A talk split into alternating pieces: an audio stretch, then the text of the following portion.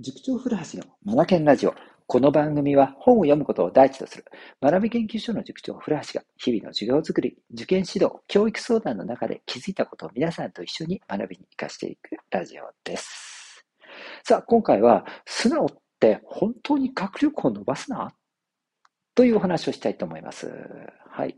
この秋ですね、僕のコンサルに申し込んでくれたあの方がいらっしゃってですね、うん、その方が、うんと、受験まで、うん、あの、情報提供のことも踏まえてですね、えー勉強の指導、うん、それから、まあ、本当にコンサルですよね。どのように進めていったらいいのか、もう一切合切踏まえてすべてお願いをしたいっていうことですね、声かけてくださったんですよね。うん、で、わかりましたっていうことで、あの指導を始めたわけなんですが、うん、えーっと、で、その子のですね、勉強の環境、だから、今どんな問題集を使って勉強しているのか、で、どんな時間帯にどのくらい、で、そこではどのような勉強しているのかっていうことをいろいろですね、聞かせてもらって、じゃあ、うん、えっと、今度の学校のテストがここにあって、受験日がここで、で逆算していくと、今これやらなくちゃいけなくて、っていう話をですね、いろいろさせてもらったんですよね。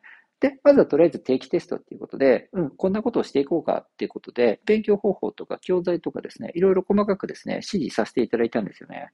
うん。そしたら、なんと、過去最高得点ですよ。はい。うん。前回の定期テストよりも、あの、順位も50番ぐらい上がったのかな？うん。すごくないですか？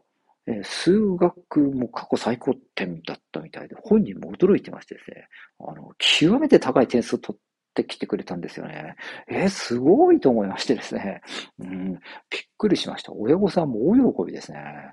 うん。あのーこの秋からの指導ですよ。まだそんなに時間経っていないのに、よくぞここまで上がったなっていう感じで、本当にお見事、あっぱれなんです。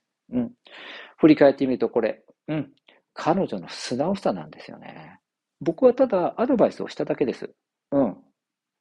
それを受け入れた、この子のね、素直さなんですよね。そして、そこにですね、取り組んでくれた。うん。彼女はやっぱりその実行力、これもありますよね。うん。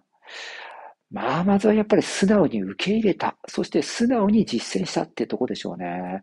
いやー、お見事ですね。素晴らしいです。本当に。うん。素直が結果を生みましたね。うん。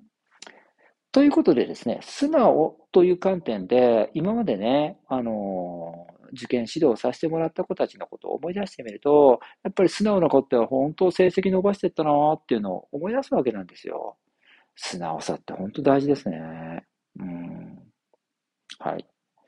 あの、塾にお世話になっているのに、その先生がおっしゃってることを受け入れないで、もしくは受け入れたとしても、ね、なんか、なんか右から左へみたいな状態になってしまってると、やっぱりね、成果って上がらないじゃないですか。ね、せっかく塾に、うん、お世話になってるってことから、やっぱ塾の先生って経験終わりですから、やっぱその先生の指示をやっぱ守るのがやっぱり近道だと思うんですよね。ね。うん。気がついたらなんか自分のやり方になっちゃってるとか、我流に戻ってしまってるって、これではもったいないですよね。あ、やっぱり素直に受け止め、素直に実行するって、ここですよね。うん。はい。